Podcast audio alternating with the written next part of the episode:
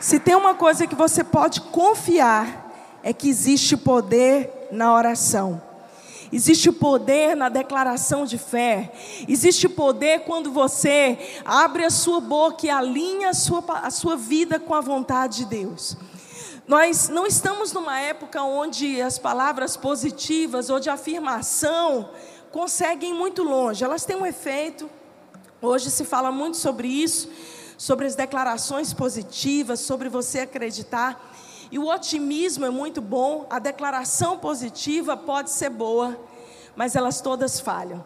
A única coisa que não falha é o poder da palavra de Deus estampado no seu coração, na sua vida e te levantando todos os dias com uma palavra de fé. Amém? A fé é a certeza daquilo que não se vê, a convicção de fatos que ainda não aconteceram.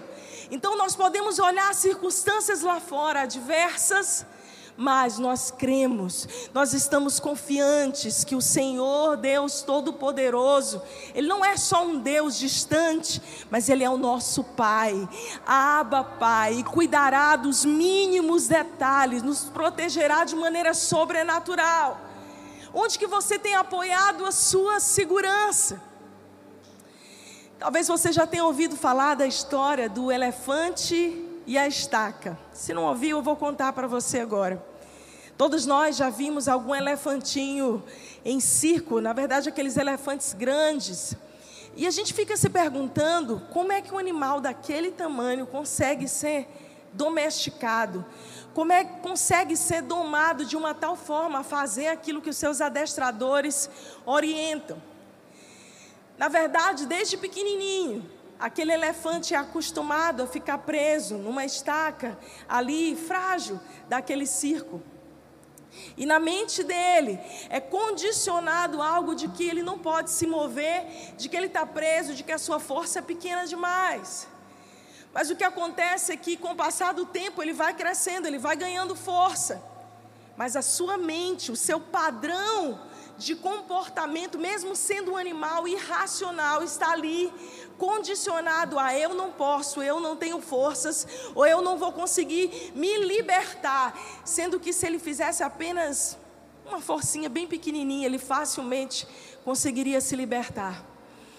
Quantos de nós não aprendemos ao longo das nossas histórias que não podemos, que não temos força o suficiente, que somos fracos, pobres, e isso nos limita de uma tal forma. E a verdade é que o poder não está em só você acreditar de que, ah, não, e agora eu tenho força, agora eu coloquei na minha cabeça, eu, eu, eu ajustei o meu mindset para eu acreditar nisso. Não se trata só disso, isso é importante, mas se trata em você receber a revelação da palavra de Deus para ser quem Deus te criou para ser. E quando você sabe que você tem um Pai que está acima de todas as coisas, que cuida de você, que te protege, que te ama, você sabe pelo poder da palavra que você está guardado nele. A tua força, mesmo quando acabar aqui naturalmente, você pode, a Bíblia diz: digo fraco, eu sou forte. A Bíblia fala: olha, é, são nas minhas fraquezas, quando sou fraco é que eu sou forte. O poder de Deus se aperfeiçoa na nossa fraqueza, quando nós entramos num lugar de dependência de Deus, um lugar onde nós estamos dizendo: Senhor, mesmo que a minha força acabe, mesmo que eu desanime, mesmo que os meus braços desfaleçam, ainda que a figueira não floresça, que não haja fruto na vide, eu creio, eu me alegrarei no meu Deus, Senhor da minha salvação. Ele é que me protege, Ele é que abre caminhos, Ele é que vai à frente, Ele é que me levanta. A nossa esperança está no Senhor. Pode aplaudir porque Ele é digno. A tua esperança não está numa notícia que vai sair hoje no jornal, no Fantástico. A tua confiança não está numa melhora de perspectiva natural. Tudo é tão mutável. E esse final de semana eu dificilmente assisto o jornal, mas eu fiquei um pouco mais em casa ontem e na sexta-feira. E eu fui me atualizar das notícias. E o fato é que se nós passarmos ali dias e dias sendo alimentados das notícias, A gente termina o dia deprimido, sem esperança, sem confiança, dizendo: ai de mim, Deus, não sei o que vai ser desse mundo. Mas eu preciso te dizer: se tem alguém que precisa crer contra a esperança, somos nós. Porque nós conhecemos esse Deus que tem transformado a nossa história todos os dias e que tem nos levantado como farol, como luz para esse mundo. Não, não é pelo poder das suas declarações. Não é porque você vai fazer uma forcinha, existe um poder em mim. É porque você vai ser alguém que vai todos os dias colocar essa palavra no seu coração e a palavra nos diz: lâmpada para os meus pés é a tua palavra e luz para os meus caminhos. Se você está precisando de direção, se você, assim como eu, precisa de sabedoria para tomar decisões dificílimas nessa época, se você precisa de luz para enfrentar dias escuros, como nós estamos enfrentando, então você precisa guiar a sua vida pelo poder da palavra. Lâmpada para os meus pés é a tua palavra, luz para o meu caminho, Senhor. Eu não vou viver de acordo com as minhas emoções, mas eu vou viver de acordo com a tua palavra.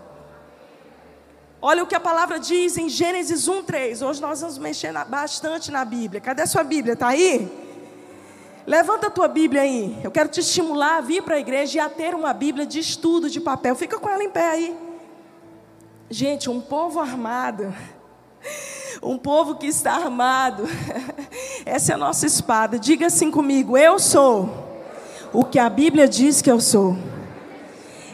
Eu tenho o que a Bíblia diz que eu tenho. Eu posso o que a Bíblia diz que eu posso. Amém? E ainda que as circunstâncias sejam contrárias, nós cremos e nos movemos pelo poder da palavra de Deus que já foi liberado sobre nós. É aprender a trazer a realidade aquilo que ainda não existe. Gênesis 1:3, a Bíblia diz: Então Deus disse que haja luz, e a luz começou a existir. Colossenses 1,16, olha o que diz a palavra, acompanha aí pra, comigo. Porquanto nele foram criadas todas as coisas, nos céus e na terra, as visíveis e as invisíveis, sejam tronos ou dominações, sejam governos ou poderes, tudo foi criado por ele e para ele. A Bíblia fala que a terra era sem forma e vazia, e havia um caos instalado, porque a falta de ordem é caos. A falta de luz, o aumento das trevas é caos. Então a Bíblia diz que o Senhor, pelo poder da palavra, ele diz: haja luz, e todas as coisas nos céus e na terra, firmamentos foram estabelecidos. Uma coisa que nós esquecemos às vezes como cristãos é que nós servimos a um Deus que nunca perdeu uma batalha. É que nós servimos a um Deus que, pelo poder da Sua palavra, estabelece e tira. Daniel 10, a Bíblia diz: Eu que fiz os tempos e as estações, estabeleço reis, governantes e os retiro de lá. A sua vida não está declarada ou decretada, manipulada por um vírus ou na mão de qualquer outra pessoa. A sua vida está nas mãos de Deus. Amém? Eu posso ouvir um amém? Existe um poder sobrenatural na declaração de fé. Essa é a hora. Uma coisa que eu aprendi no exército é que na época da guerra, quando a gente está no fronte, existe um termo que eles usam, não é a hora de acochambrar. E eles chamam isso quando o soldado está lá mas ele está relaxado, ele está totalmente desconectado com o que está acontecendo, ele está prejudicando pela sua postura toda uma articulação e, e um preparo daquele povo. Deixa eu te dizer uma coisa: não é hora de desistir. Em épocas de desafiadoras, em dias difíceis, não é hora de baixar a guarda. Em tempos de guerra, não, não pode, não pode parar de lutar. Você descansa depois. Mas agora, meu amigo, você fica firme lá. Eu nunca esqueço de uma situação que eu estava, uma vez nas fileiras, a gente foi marchar para receber um general e a gente tem formaturas. E toda vez que tem formatura é um preparo psicológico, porque você pensa assim: eu vou ficar duas horas, no mínimo, parado no mesmo lugar. Então, depois que você marcha, você fica ali preparado, em posição. E fica aquele homem, todas as formalidades falando, e você está ali em posição de honra e não pode se mexer. E o dedo começa a, a, a formigar, e as costas começam a doer, mas se você se mexer, alguém lá de cima já olha e fala assim: opa, você está fora do padrão. E eu falei: meu Deus, eu não vou aguentar, estou ficando tonta. Muita gente desmaia nessa hora. Falei, Senhor, me, me ajuda que meu dedo está dormente.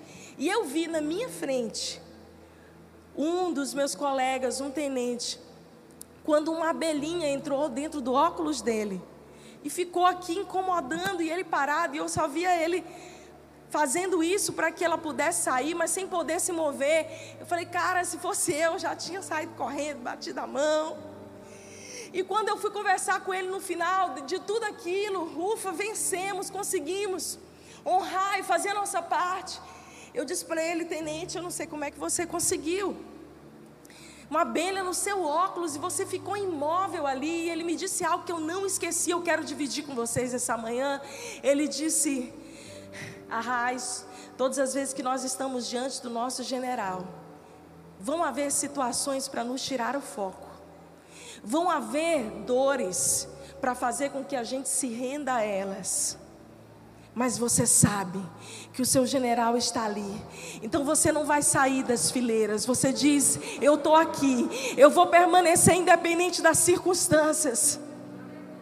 Deixa eu te dizer uma coisa: não é hora de sair da sua posição, é hora de, pelo poder da palavra, declarar: haja luz. Eu não sei qual é a tua área, onde você está, mas é hora de você abrir a sua boca e começar a profetizar no meio da sua família, no meio dos hospitais e onde Deus te colocar. Existe uma diferença gritante numa declaração positiva, no otimismo e na fé. Porque a fé, mesmo sem ver, ela continua a crer.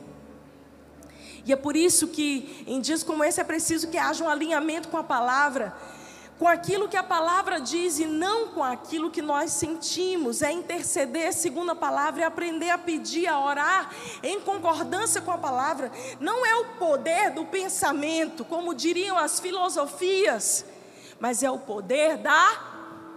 O poder da. Deixa eu te dizer uma coisa. Eu vou mostrar pessoas aqui, alguns exemplos na Bíblia de pessoas que tinham tudo para se renderem às suas circunstâncias. Talvez você chegou aqui essa manhã e pegou as suas últimas forças e veio para a igreja. Ou você tenha sofrido fortes abalos nessa semana com más notícias. Quem não, quem não sofreu? A gente é a gente, amém? Uma das maiores qualidades nossa é quando nós somos vulneráveis diante de Deus para reconhecer as nossas fraquezas. Eu costumo dizer que existe um lugar para você chorar e lamentar, e é no seu lugar secreto. É você e Deus. Está doendo, vai lá, chora, reclama, faz ali o teu salmo imprecatório, o teu salmo de lamento. Você sabia que quase 70% dos salmos bíblicos são salmos chamados imprecatórios ou salmos de lamento? Eram homens ali, sinceramente, abrindo o coração e dizendo: Deus, porque, como Davi diz, porque estás abatido, minha alma, porque te perturbas dentro de mim. Mas do outro lado, ele se enchia de fé e ele mesmo aprendia a ministrar a alma dele e ele dizia: opa, Espera em Deus, pois ainda o louvarei. A Ele, Deus meu e Rei meu. Se uma coisa que você vai ter que aprender nessa hora é aprender a ministrar a si mesmo e a se encher de fé todos os dias, para que você não possa ter uma fé frágil e dependente de terceiros. Homens e mulheres que se levantarão nessa geração, é, esse é o nosso legado. 2021. O desses homens e mulheres que nós vamos falar agora já passou a, a época deles. Eles construíram a história e deixaram marcas e exemplos de fé e de superação. Qual é a marca que nós vamos deixar para a próxima geração, para os nossos filhos, para a nossa família. Quando nós estivermos para dizer, Senhor, eu não quero ser somente um cristão nominal, mas eu quero ser alguém que de fato vive isso de maneira íntegra. Inteira, integridade fala sobre inteireza, sobre se doar e se dar 100% a Deus, não em pedaços. Deus não quer os seus pedaços, Deus não quer o seu domingo. Deus quer você todos os dias. Deus quer você quando você sai daqui, vai almoçar e visitar a sua mãe, a sua família. Todos os dias. O exemplo de Esther. Esther era, o que, que as pessoas diziam que ela era? O que, que a circunstância dizia que ela era? Ela era órfã, pobre, do povo mais pobre daquela época que estava como escravo, que era o povo judeu. Aquela menina improvável foi criada pelo seu primo Mordecai. E ela tinha tudo para não dar certo, porque havia uma história de vida pregressa que concorria para que ela não desse certo. Não só a sua história de vida, mas aquilo que as pessoas declaravam sobre ela, aquilo que as pessoas declaravam sobre o povo que ela pertencia. Mas um dia ela decidiu acreditar na voz de Mordecai, seu primo. E Mordecai do hebraico, do hebraico simboliza exatamente aquele que é uma voz, como uma própria representação do Espírito Santo. Mordecai olha para aquela menina, abre a tua Bíblia comigo no livro de Esther. Vamos ler primeiro Esther 2, eu quero pegar alguns trechos da palavra.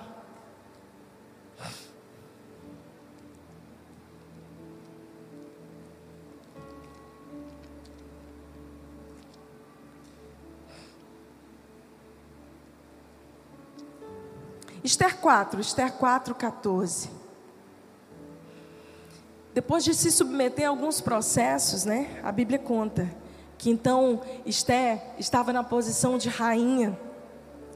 E a Bíblia nos conta como ela chegou naquela posição por acreditar naquilo que Mordecai, usado pelo próprio Deus para na vida dela para afirmar aquela menina, ela acredita, ela se submete a um processo de 12 meses de purificação e depois daquele processo ela chega na posição de rainha e de repente houve uma crise. Porque assim, sempre vai aparecer uma crise no nosso caminho. E aí Mordecai diz isso aqui para Esther, que está em Esther 4,14. Quem sabe, vamos ler a segunda parte. Não foi para um tempo como esse que você foi levantada rainha.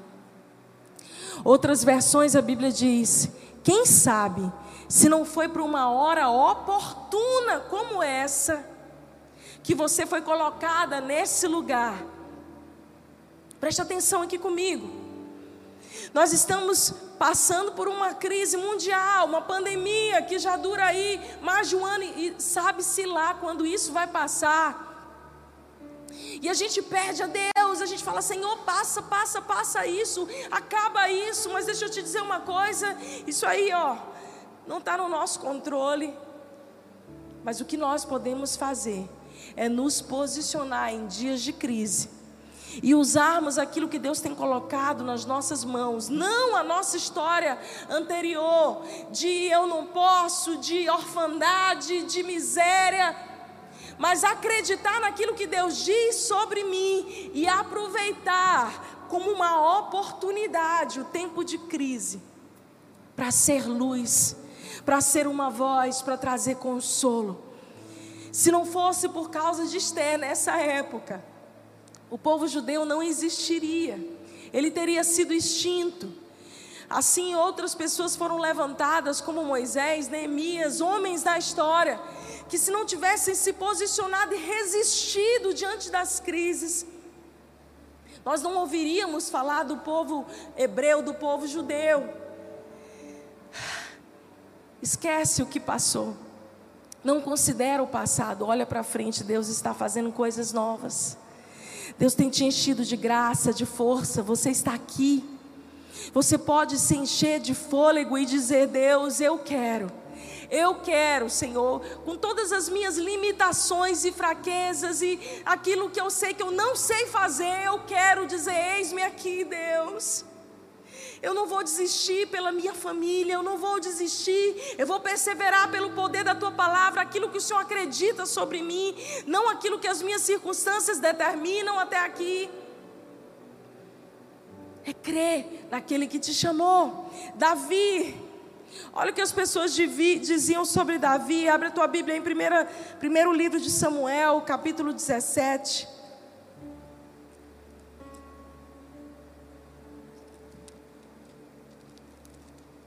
A gente sabe que Davi foi renegado pelo próprio pai, pelos seus irmãos. Ele foi o último, ele estava pastoreando as ovelhas do seu pai. Quando Samuel chegou para ungir o rei, então a Bíblia fala que Samuel intenta ungir Eliabe, os irmãos de Davi que tinham um porte maior, mais próprio para ser rei, mas Deus diz para ele: "Olha Samuel, eu não vejo como o homem vê, eu, Senhor, vejo o coração, então Davi é estabelecido. Mas mesmo Davi tendo sido ungido aqui, no capítulo anterior, 1 Samuel 16, aqui no 1 Samuel 17, olha o que ele precisou enfrentar para ser quem Deus o estabeleceu. Verso 28. Ouvindo Eliabe, seu irmão mais velho, falar àqueles homens, acendeu-se-lhe a ira contra Davi e disse: Por que desceste aqui?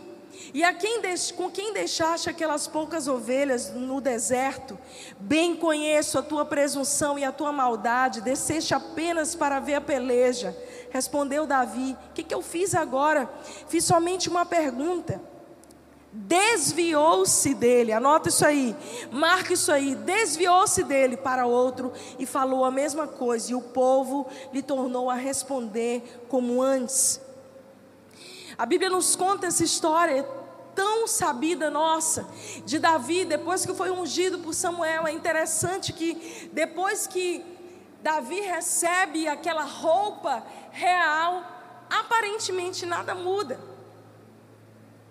Davi, depois da visita de Samuel, voltou a ser o pastorzinho de ovelhas, só que agora não era só é, uma ideia, algo que estava no coração dele, já havia uma palavra que havia sido liberada sobre ele, através do profeta Samuel.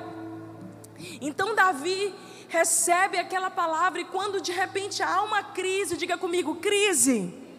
Não tem medo de dizer essa palavra, diz aí: crise porque as crises foram feitas para vencedores como nós, amém? Nós não temos que temer a crise, a crise sempre existiu. Deixa eu te contar uma coisa: sempre existirá. Ai, pastora, misericórdia, meu Deus. Não adianta bater na madeira, não adianta isolar, não adianta cruzar o dedo. As crises sempre existiram, mas somos nós que precisamos nos revestir de força e dignidade fortalecer as nossas mãos para a batalha. Davi sabia quem ele era, ainda que ninguém acreditasse no seu potencial. A Bíblia nos conta que ousadamente ele vai no fronte de guerra e ele diz assim: Olha, quem é esse incircunciso filisteu para vir afrontar contra o exército do Deus vivo? E ali a Bíblia nos fala que Eliabe, o seu irmão de sangue, tenta colocar Davi no lugar dele e desmerecer, diminuir Davi, para que ele não fizesse aquilo que estava no seu coração, para que ele não fizesse aquilo que Deus estava dirigindo claramente.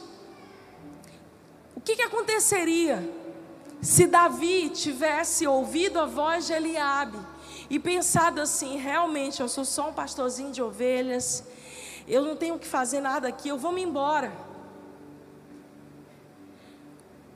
Quantas vezes, me escuta agora, você foi intimidado, ouviu palavras de pessoas que tentaram te colocar no teu lugar e lembrar você do seu passado. E você não agiu e não fez aquilo que o próprio Deus te dirigiu para fazer por causa da intimidação Quantas pessoas podem ser alcançadas? Qual a revolução pode acontecer na nossa família?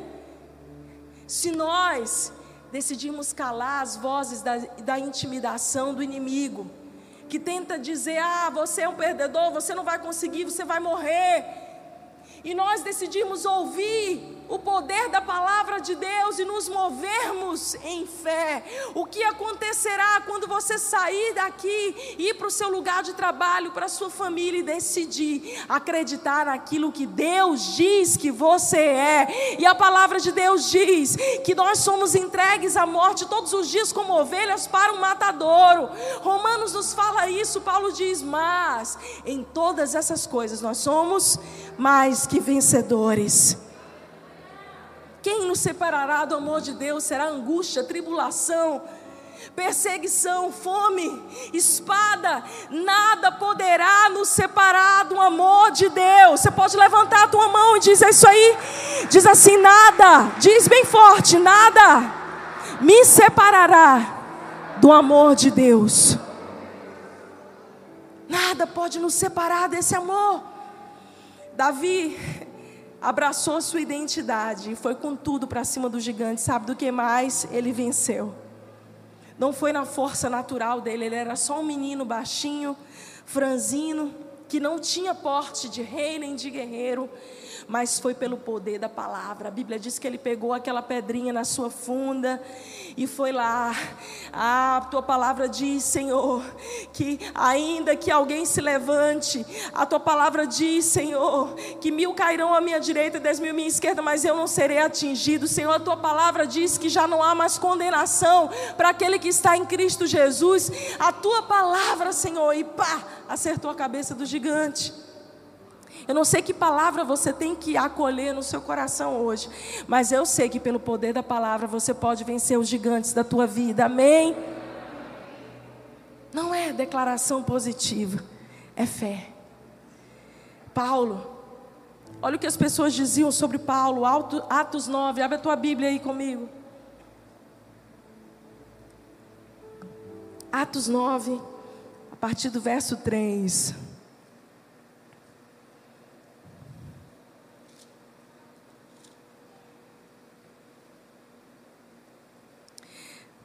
Olha só, nós vamos ler aqui essa experiência que a gente já conhece de quando Paulo teve um encontro com Jesus. Seguindo ele na estrada, ao aproximar-se de Damasco, subitamente uma luz do céu brilhou ao seu redor e, caindo por terra, ouviu uma voz que lhe dizia: Saulo, Saulo, por que me persegues?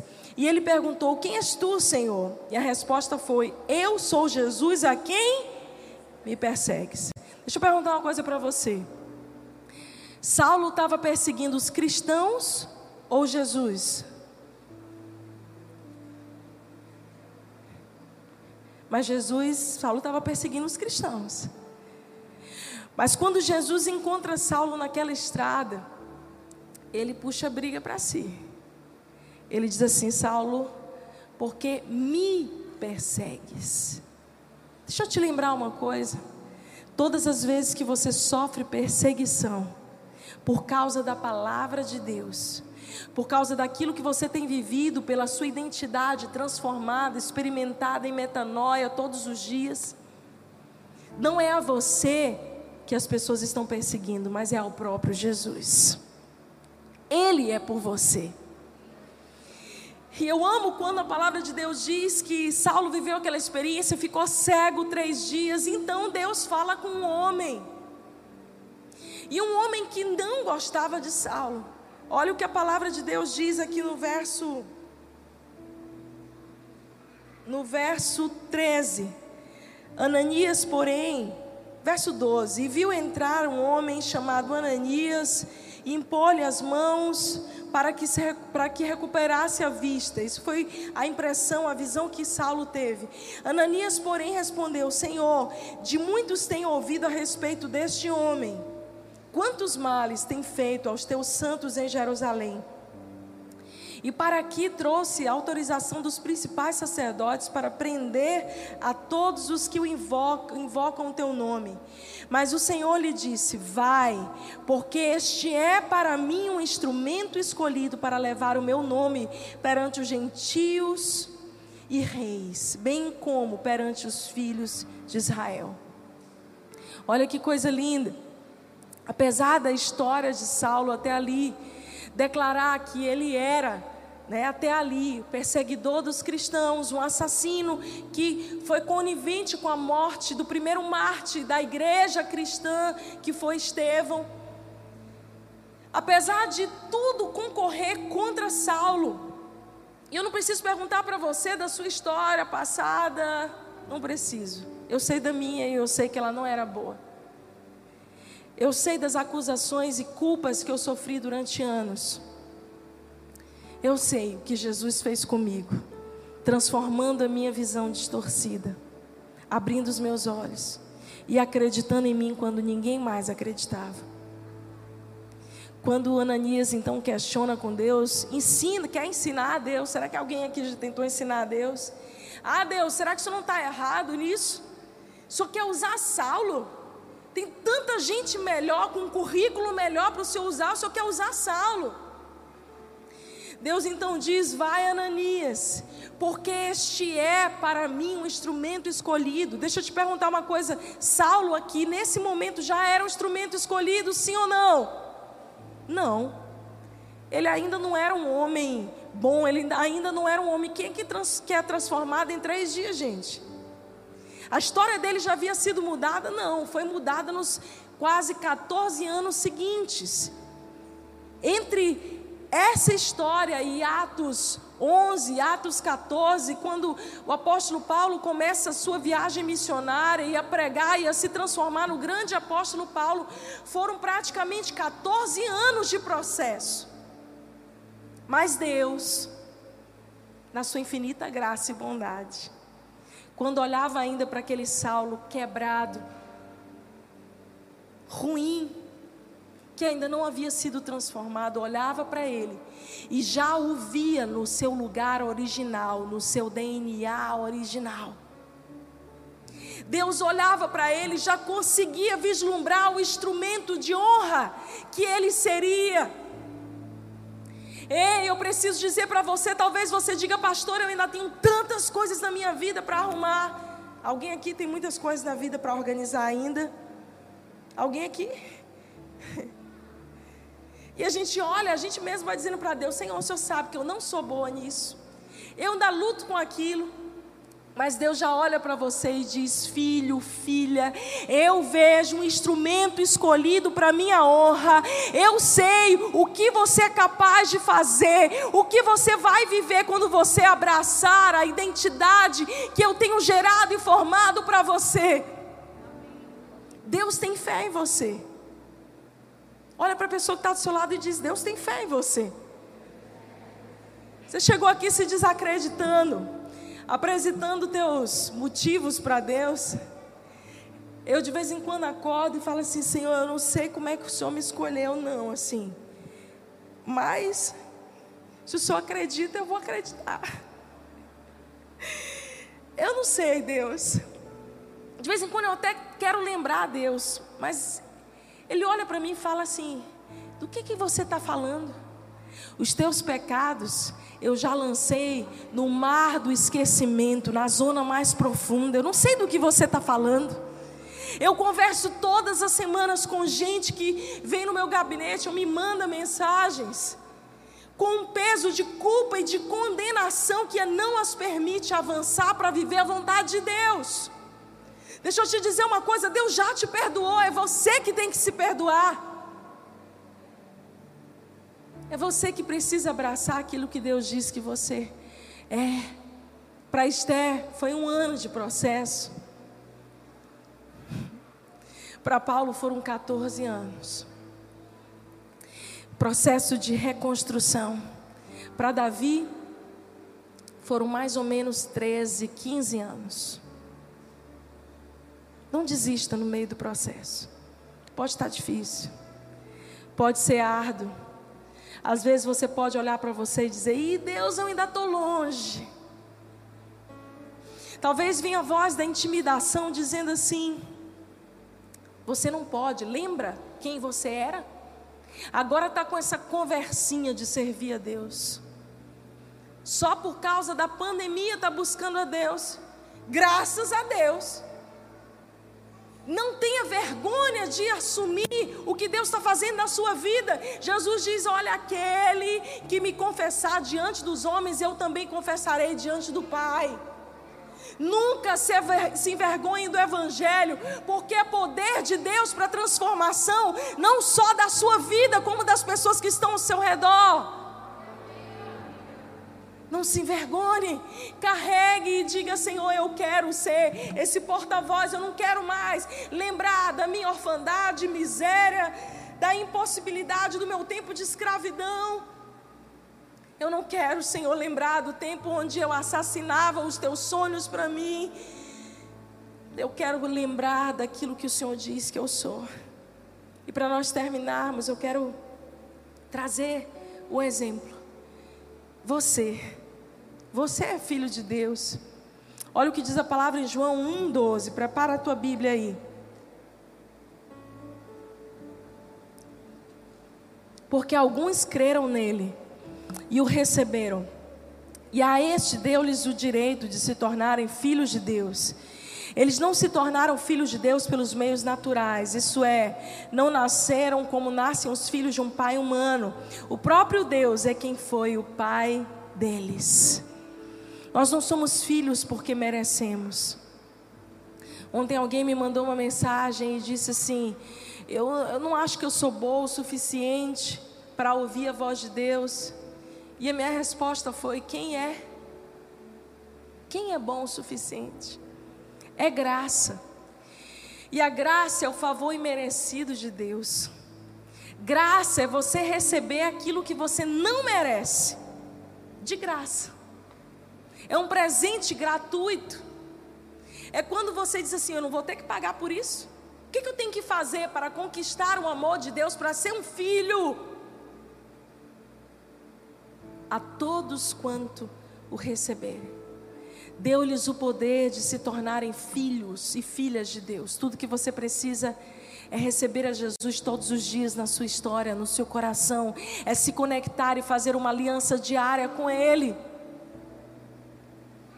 Isso é graça.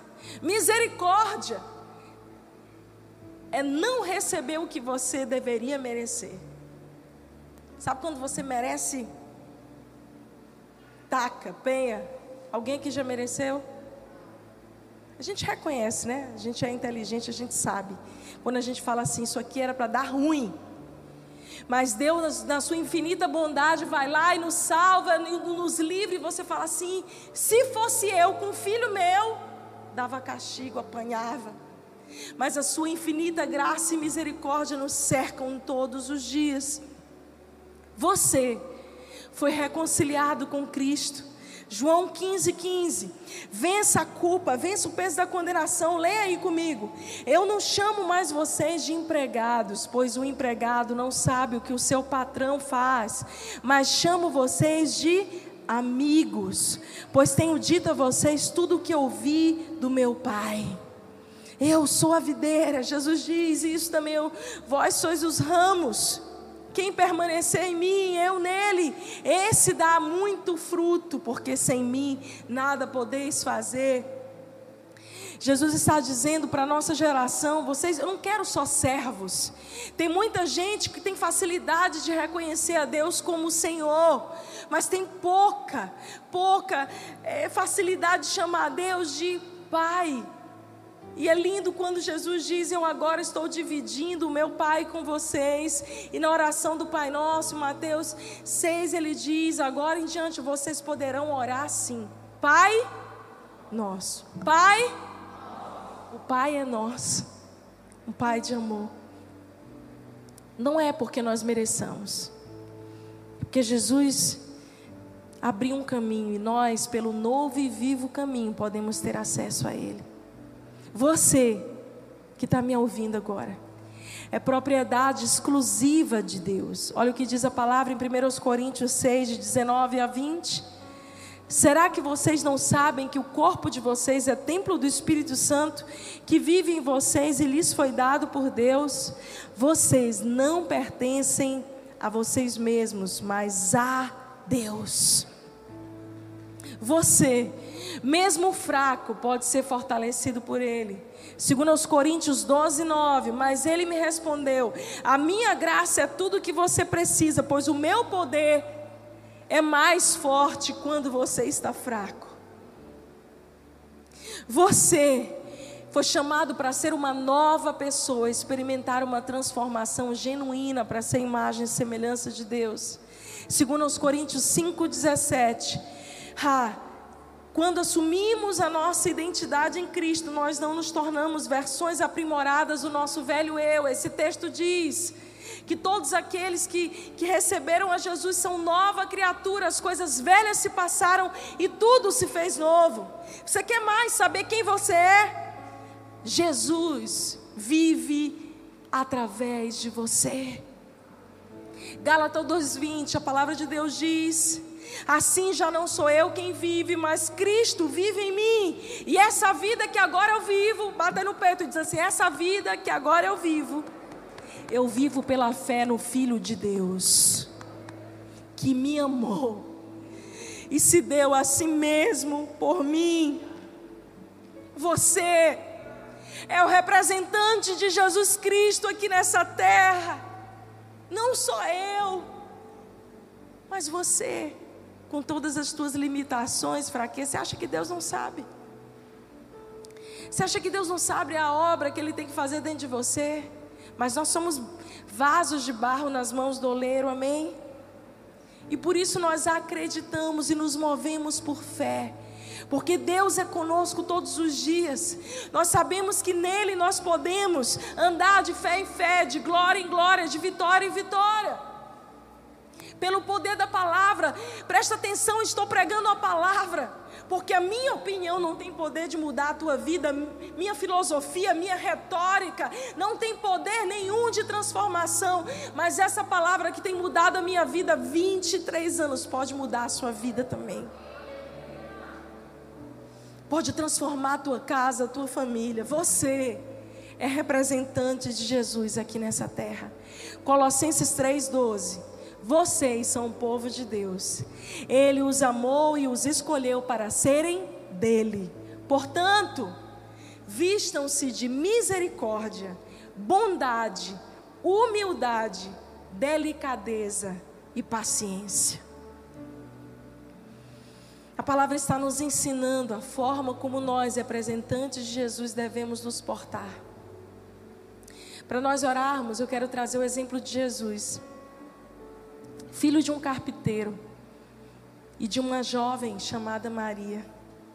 Nascido em Belém, uma cidade que até hoje é só confusão. Criado num povoadinho ali na Galileia, mais especialmente Nazaré Nazaré, um lugar tão insignificante. Será que alguma coisa boa pode vir de Nazaré?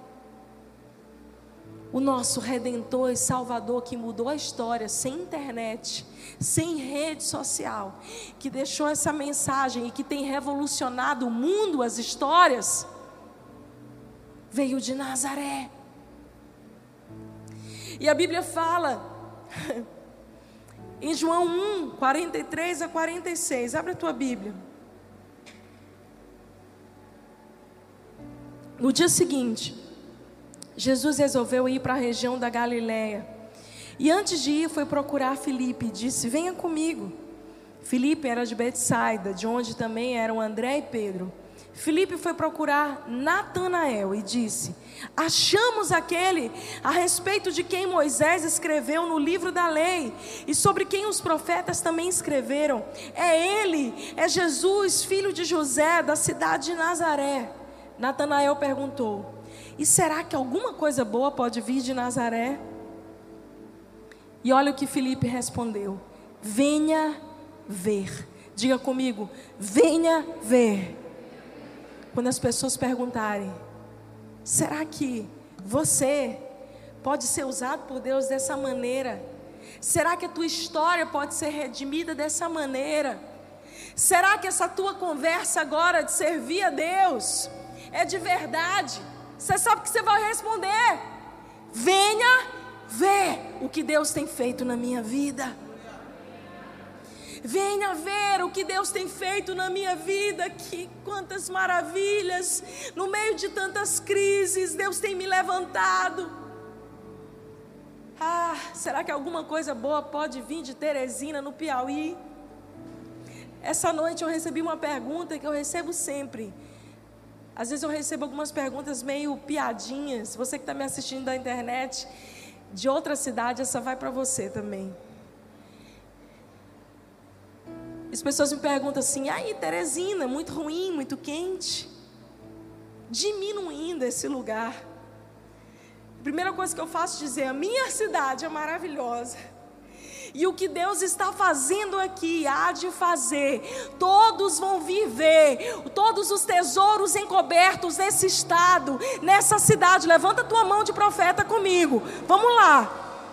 Ativa a tua fé. Muitos verão, virão ver aquilo que Deus está fazendo no Piauí, as riquezas encobertas que serão ah, desencobertas para todas as nações, as famílias restauradas, os índices de morte, de suicídio diminuindo pelo poder da palavra de Deus, os índices de adultério, de divórcio caindo pelo poder da palavra de Deus. Muitos virão ver e saberão que existe Deus nessa cidade identidade, que existe um povo que clama, que existe um povo que assumiu a identidade de filhos e filhas de Deus.